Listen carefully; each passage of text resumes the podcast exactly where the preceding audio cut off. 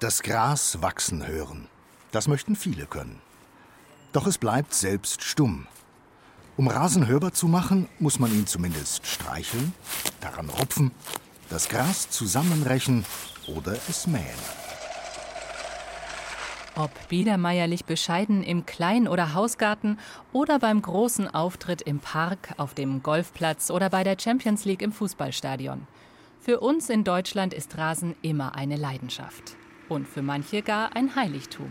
Rasen ist immer eine emotionale Sache. Also ich liebe den Rasen. Ich bin leidenschaftlich gern auf der Mähmaschine oder auch mit dem Handrasenmäher unterwegs. Ja, heilig ist vielleicht ein wenig übertrieben, aber wir wertschätzen das schon. Ne?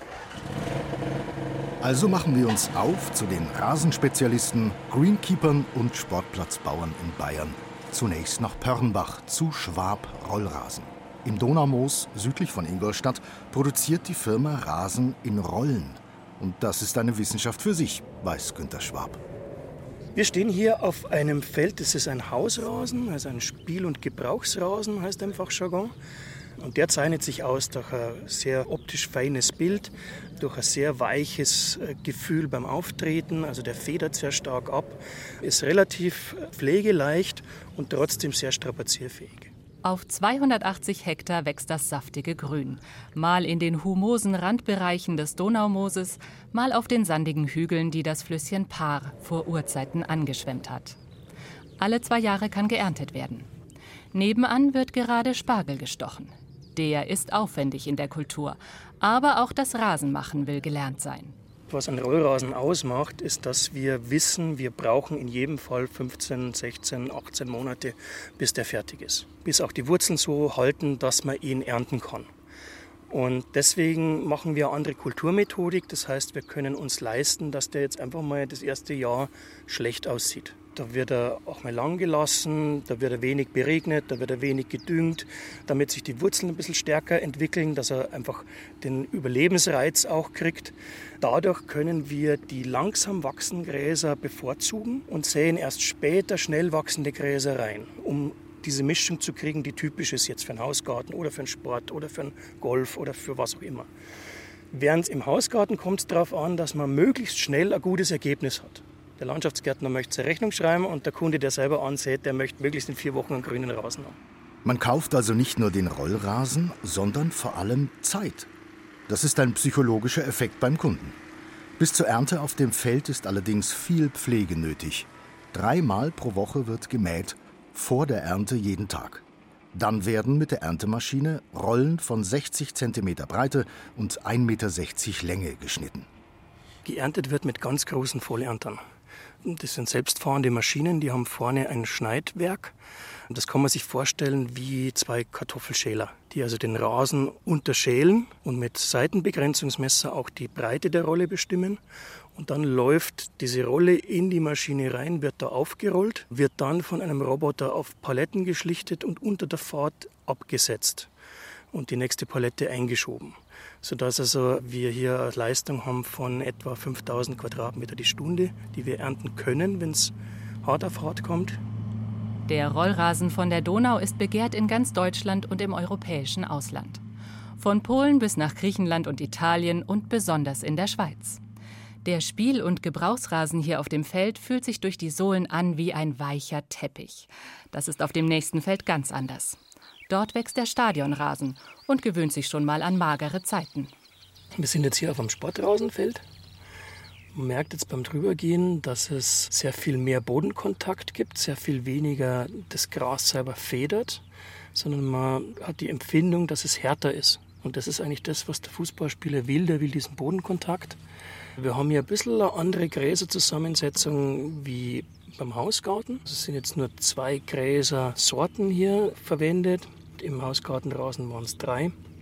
Und dieser Rasen ist eben extrem belastbar, ist auch etwas anspruchsvoller von der Pflege her. Und das ist eben eine große Kunst, den Rasen etwas zu vermagern und gleichzeitig die Stabilität der Rasenwurzel aufrechtzuerhalten, dass er eben nicht aufreißt, wenn der Spieler reinrutscht. Aber nicht nur Fußballer belasten den heiligen Stadionrasen.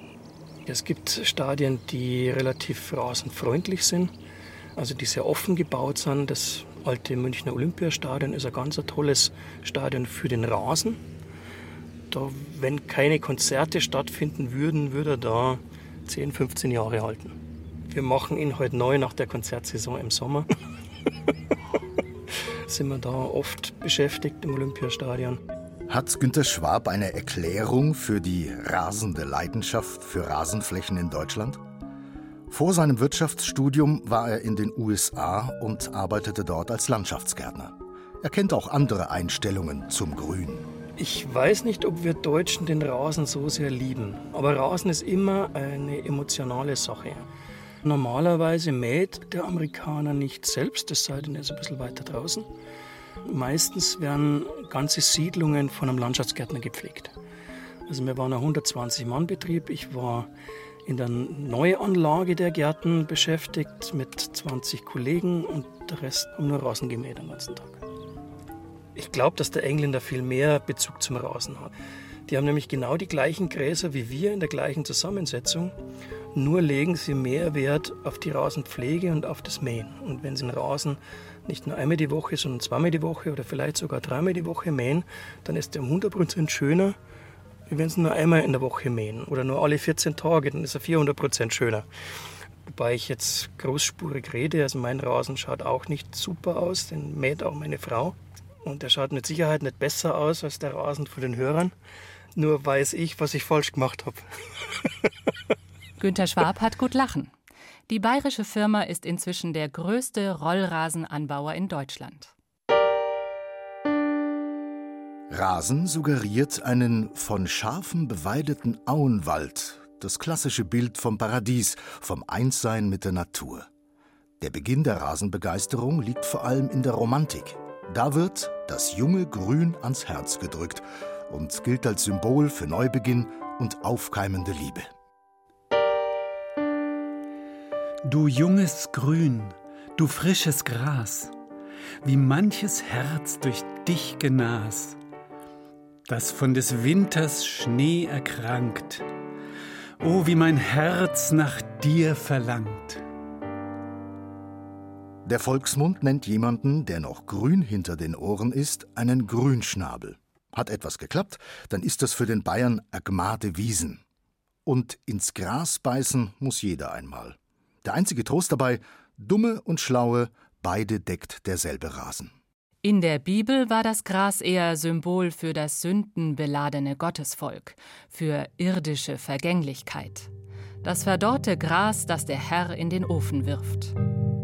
Denn alles Fleisch, es ist wie Gras, und alle Herrlichkeit des Menschen wie des Grases Blume. Das Gras ist verdorrt und die Blume abgefallen. Wenn heute des Grases Blume blüht, hat der Greenkeeper zu wenig gemäht. Zum Blühen kommt Rasen bei uns eigentlich nie. Doch woher kommen dann die unzähligen Grassamen, die in 10 Kilo Säcken auf zig Regalmetern in den Gartenmärkten angeboten werden? Fragen, die in Bayern natürlich die BayWa beantworten kann. In der Münchner Zentrale gibt Stefan Schorer Auskunft, der Leiter für den Bereich Feldsaaten, Saatgut, Agrar. Hört er das Gras wachsen? Das ist unsere tägliche Aufgabe. Wir hören natürlich das Gras wachsen, wir fühlen uns da sehr wohl und schauen natürlich am Markt, was ergibt sich Neues, dass wir auch dem Kunden neue Dinge anbieten können, insbesondere für den Rasen, der ja immer wieder wichtiger wird. Gerade in Krisenzeiten wie Corona etc. hat man schon gemerkt, dass die Leute mehr auf den heimischen Rasen setzen und sich freuen, wenn sie einen schönen Garten und einen schönen Rasen haben. Natürlich habe ich einen Rasen zu Hause und pflege den auch und mähe den auch und das macht natürlich viel Spaß. Wer eine Packung Rasensamen aufreißt, findet darin keine Körner, sondern Millionen von länglichen, federleichten Samen, circa 6 mm lang. Ein einziges Gramm Grassaatgut besteht dabei aus ca. 17.000 einzelnen Samen. Doch wo kommen die her? Der wird weltweit produziert. Wir versuchen natürlich, sagen wir, dass wir heimisches Saatgut haben. Es gibt natürlich spezielle Rasensamen, die in den USA produziert werden, die eine bestimmte Reinheit und Qualität haben, die sie in Europa aufgrund der Vielfältigkeit der Gräser gar nicht finden oder kriegen. Das heißt schon, dass auch in den USA viel eingekauft wird. Aber es wird in Neuseeland, es wird in Australien, in England, in Dänemark, also wo sie wollen, Früher, also in Europa, sind zum Beispiel sehr stark die Dänen und die Niederländer. Da eignet sich aufgrund des Wetters und des Klimas die Produktion am besten eigentlich. Sortenrein wird der Grassamen selten verkauft. Es sind immer Rasenmischungen. Viele Gremien und die Hersteller legen fest, was hineinkommt. Also wir hängen uns da ganz schwer an das Bundessortenamt, die natürlich die Sorten prüfen in Deutschland. Also die das ist eine staatliche Organisation, die prüfen das und äh, stellen die Eignung fest. Und dann gibt es ja noch eine Forschungsgesellschaft Landschaftsentwicklung und Landschaftsbau, die FLL, und die geben Empfehlungen weiter. Und das nennt sich RSM, Regel Saatgutmischungen. Und anhand dieser Eignungen und Empfehlungen hangeln wir uns natürlich entlang, weil die natürlich gute Erfahrungen haben damit. Man muss sich ja vorstellen, die Züchtung, das ist ja nicht mal anmischen und dann schauen wir mal. Das dauert ja oft sieben bis zehn Jahre, bis eine Sorte neu auf den Markt gebracht werden kann, bis sie vermarktungsfähig ist, bis sie produziert werden kann. Da gibt es Züchter natürlich in ganz Europa, die spezialisieren sich auf sowas und die tragen natürlich dem Rechnung der veränderten Klimabedingungen. Aber ob es Sinn macht, übertreiben wir in der Wüste, Golfrasen zu nehmen, glaube ich jetzt weniger. Golfrasen. Das ist sicher der Inbegriff für gepflegten Rasen, die hohe Schule des Greenkeeping. 1892 konstituiert sich in Darmstadt der erste Club in Deutschland.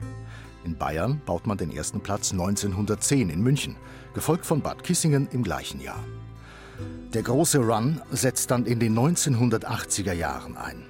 Seitdem gibt es unzählige Golfplätze in Bayern. Für viele Landwirte rentiert sich der Anbau von Feldfrüchten nicht mehr. Das Land an Golfclubs zu verpachten, ist ertragreicher. Aktuell kann man allerdings mit Energiepflanzen gutes Geld verdienen und die Flächen werden wieder teurer. Wir sind heute beim Golfclub im mittelfränkischen Abenberg zu Gast. Die Rasenflächen der 27-Loch-Anlage schmiegen sich idyllisch an den ortsnahen Hügel. Golfen mit Blick auf die Burg. Head Greenkeeper auf dem Platz ist Werner Nieslein. Er ist seit 1989, also von Anfang an dabei. Sein Team besteht aus zehn Mitarbeitern. In der Werkstatt pflegt er einen gewaltigen Fuhrpark. Unsere Fahrzeuge reparieren wir selber, haben wir unseren Mechaniker, der das alles repariert. Wir können ja mal kurz reingehen. Zur linken Seite hier haben wir jetzt unsere Greensmäher, die wir auf 4 mm eingestellt haben. Jetzt draußen beim Mähen unser Abschlagmäher, Abschläge und Vorgründs werden auf 10 mm gemäht. Dann weiter die Bahnen selber werden auf 15 mm gemäht und im weiteren Bereich außen semi-rough rough sind wir dann auf 35 mm bzw. 70 mm. Und dann haben wir von unseren 125 Hektar unserer Golfanlage circa 30 Hektar, die gepflegt werden. Der Rest ist naturbelassen, beziehungsweise ca. 25 Hektar Biotope haben wir mit drin. Der Pflegeaufwand ist immens. Die Greens oder Grüns rund um die Löcher brauchen am meisten Aufmerksamkeit. Sechs Tage in der Woche sind die Greenkeeper unterwegs, von 6 bis 16 Uhr und sonntags für drei Stunden. Zu mähen bleiben wir bei den Grüns, das ist ja unser Heiligtum ist Grüns. Mähen auf 4 mm. Die Grüns mähen wir fünf bis sieben Mal die Woche und die werden auch gerollt. Das heißt, wir fahren dann mit der Bügelmaschine, ist einfach nur Roller drüber, damit die egalisiert werden, damit Unebenheiten von den Balleinschlägen wieder egalisiert werden. Die Abschläge mähen wir dreimal in der Woche. Also wir sprechen hier von der Hauptsaison von Mitte April bis Oktober. Die Spielbahnen mähen wir zwei bis dreimal die Woche. Bunker fünfmal die Woche durchziehen. Semiraff, halbes Raff mähen wir zweimal die Woche gepflegtes Raff einmal die Woche und das Hard Raff, also außerhalb, das bleibt stehen, wird ab 1. Juli einmal abgemäht, um das auszudünnen, damit die Leute den Ball wiederfinden und damit sie natürlich auch dort schön rausspielen können. Der Golfplatz muss sich rendieren. Es sind hier Wahnsinnskosten, die hier entstehen, alleine durch die Mitarbeiter. Wir haben hier zehn Mann im Greenkeeping. Der ganze Maschinenpark, wir haben jetzt einen Mäher gekauft, der 3,40 Meter breit ist, der einfach nur das Gras mäht, der kostet 123.000 Euro. Einen Mäher. Wir haben ca. 15, 16 Mäher dastehen, von den kleinen, die ungefähr 70.000 kosten. Die werden natürlich im Alter zwischen 6, 7, 8 Jahren wieder ausgetauscht. Alleine unser Maschinenpark, der hat einen Wert von ca. 1,5 Millionen Euro. Trotz der Monokultur Rasen brummt und summt und zwitschert es überall auf dem Platz. Seit 2007 hat der Golfplatz die Zertifizierung Golf und Natur und ist auch Mitglied im Landesbund für Vogel- und Naturschutz. Im sechs Hektar großen Biotopbereich gilt für die Golfer absolutes Spielverbot. 120 Stunden im Jahr braucht das Team übrigens allein zum Entfernen der Maulwurfhügel auf dem Platz. Die Golfer wissen die Arbeit an ihrem Heiligtum zu schätzen. Naja, heilig ist vielleicht ein wenig übertrieben, aber wir wertschätzen das schon, ne? was wir da sind. Und wir jetzt da nicht schleimen, aber die Arbeit der Greenkeeper kenne ich mir schon an und ist auch super. Also ich finde unsere Greenkeeper ganz toll. Sie sind kompetent, sie pflegen und hegen die Gegend für uns, damit wir schöne Stunden erleben. Und deswegen ist es für uns auch immer sehr, sehr positiv alles. Ich habe auch einen Rasen, aber den bekomme ich einfach nicht so schön hin. So viel Rasen hat im Sommer natürlich mächtigen Durst. Auch in Abenberg merkt man an den Teichen, dass der Grundwasserspiegel bereits abgesunken ist. Deshalb werden die 850 Regner sehr gezielt eingesetzt. Natürlich spielt auch Head Greenkeeper Werner Nisslein Golf. Schließlich muss er wissen, wie sein Rasen bespielt wird und was die Spieler brauchen. Zur Greenkeeper-Ausbildung kommt man, wenn man erstens mal eine gewisse Zeit auf einem Golfplatz gearbeitet hat und dann zur Deuler geht, die Ausbildungsstätte in Freising. Dort geht man genau 13 Wochen lang zur Schule, also Module, die man in eineinhalb Jahre absolviert und natürlich auch Hausaufgaben. Und dann kann man den geprüften Greenkeeper machen und dann vergehen nochmal zwei, drei Jahre, damit man zum Head Greenkeeper zugelassen wird. Greenkeeper ist dann auch, geht auch mehr dann ins Greenkeeping Management, Personalführung und solche Sachen. Die Deuler, die Deutsche Lehranstalt für Agrartechnik, ist ein Berufsbildungszentrum für Landwirtschaft und Gartenbau am Standort Freising-Weinstefan. Die Ausbildung dort kommt einem Meisterbrief gleich. Bei dem Aufwand für den Rasen erscheint einem der Jahresbeitrag im Club plausibel. Golfplatz zu erhalten, das kostet ja Wahnsinnsgeld. Und wenn man rechnet, dass wir hier 1650 Euro eine Vollmitgliedschaft hier im Golfclub Abenberg haben, das ganze Jahr Golf spielen können. Und wenn man das einfach mal vergleicht mit, wenn man 14 Tage Skifahren fährt, was sind das dann für Kosten? Wie gesagt, äh, sind wir, glaube ich, gut drauf und können das ganze Jahr ihren Sport betreiben. Das ist jetzt zum Beispiel so ein Färbemeer, der einfach 135.000 Euro kostet. Dann sagen die Golfer so, ja, da kriege ich einen sauberen BMW drum, ja, aber mit dem kann ich ja nicht das Gras mähen. ne? Ist so ein Golfplatz schon eine millionenschwere Investition? Dann muss man für ein Fußballstadion nochmal eine Schippe drauflegen.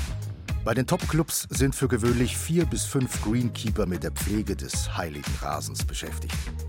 Der Stadionrasen ist nicht nur Spielfläche, sondern auch ein Prestigeobjekt. Da scheint Geld oft keine Rolle zu spielen. Und schließlich ist Grün die Farbe der Hoffnung. Bei den Amateuren muss man schon eher aufs Geld achten. Deshalb hält man wenig eigenes Personal, sondern beschäftigt Dienstleister, wie zum Beispiel die Firma Sportplatzpflege Biber aus Rohr bei Nürnberg. Matthias Karl, Fachagrarwirt für Sportplatzpflege und Mitarbeiter der Firma, treffen wir auf dem Gelände des Postsportvereins Nürnberg, dem größten Breitensportverein Bayerns mit über 15.000 Mitgliedern. Hier gibt es zwei Fußballfelder mit Naturrasen und einen Kunststoffrasenplatz. Der Kollege zieht draußen auf dem Platz die weißen Linien nach. Es kommen beim Greenkeeping aber auch mehr und mehr Roboter zum Einsatz. Wir haben auch einen Linierroboter, der macht die Linien völlig automatisch über GPS- und Mobilfunkmastensystem, um seine Position zu orten und macht es eben dann, wie man es ihm sagt, wie er es genau streuen soll, macht das vollautomatisch. Also es gibt auch mehr Roboter, die hat man ja zu Hause im Garten auch und die gibt es auch für Sportplätze, da sind sie natürlich etwas größer. Die laufen dann auch mit dem gleichen GPS-System. Matthias Kahl ist auch bei Sportplatz Neuanlagen dabei und hält Vorträge bei Interessenten. Vor dem ersten Spatenstich ist vieles zu beachten. Grundsätzlich muss man natürlich erstmal die Beschaffenheit des Standortes beurteilen, prüfen, was die Bodenverhältnisse betrifft, ob der wasserdurchlässig ist, der Boden, oder ob er kein Wasser durchlässt. Und Genehmigungen, ja natürlich bei der Stadt muss man natürlich auch Baugenehmigungen einholen etc. pp. Das läuft aber meistens alles über einen Architekten und über große Planungsbüros und wir sind dann im Normalfall der ausführende Betrieb. In Nürnberg sind die Böden eher sandig trocken. Andernorts braucht der Platz eine unterirdische Drainage, damit er bei Starkregen nicht unter Wasser steht und das Spiel ausfallen muss. Das alles ist in DIN-Normen für den Sportplatzbau festgehalten. Doch wie sieht der ideale Fußballrasen aus? Der Spieler braucht erstens mal eine Ebenflächigkeit. Eben wegen dem Ballrollverhalten und dass es schön eben ist, dass er mit dem Fuß nicht umknickt in irgendwelchen Löchern. Dann kommt es natürlich noch auf die Gräserzusammensetzung an. Also es gibt ja verschiedene Gräserarten oder Gattungen und Arten und Sorten. Und wir im Sportplatzbereich äh, sind hauptsächlich bei der Lolium peenne und bei der Poa pratensis, weil die eben strapazierfähig sind und sehr gut äh, trittverträglich auch. Die Poa pratensis schließt die Lücken, macht so unterirdische Ausläufer, die wächst auch nach. Die Lolium peenne ist auch sehr trittverträglich eben und die Schäden quasi auch zu minimieren, die der Sportler auch verursacht durch schnelle Richtungswechsel, Reingrätschen etc. Bei einer Neuansaat braucht es vor allem Geduld. Es kommt auf viele Faktoren an, wie die Witterungsverhältnisse allgemein sind, welche Sorten. Aber man sagt so, dass die ersten Gräser so nach zwei, drei Wochen auflaufen und man nach sechs, sieben Mähgängen eine abnahmefähige Spielfläche hat. Aber abnahmefähig heißt noch nicht spielbar. Und es kann bis zu zwölf Monaten dauern, bis man den voll auch nutzen kann, den Sportplatz. Die Firma Bieber ist gerade bei einem Nürnberger Bundesliga-Club mit der Neuanlage des Trainingsplatzes beschäftigt. Auch bei den Würzburger Kickers steht so etwas an. So ein Rasen hat nur eine begrenzte Haltbarkeit. Nach 20 bis 25 Jahren ist so ein Sportplatz durch, sagt man, vom Grasbestand, weil einfach man nicht so gut arbeiten kann, um die Fremdgräser herauszuhalten. Und wenn die mal drin sind, vermehren sie sich wie die Cholera, sagen wir mal so. Und dann ist es eigentlich vonnöten, die Grasnarbe abzufräsen, das Grüne quasi wegzunehmen. Die Wurzeln der besseren Gräser bleiben dann bestehen. Dann wird das Sand aufgetragen und im Anschluss angesät. Und dann kann man, wenn man einen guten Verlauf hat mit Düngung und Pflege, nach zwölf Wochen wieder drauf spielen.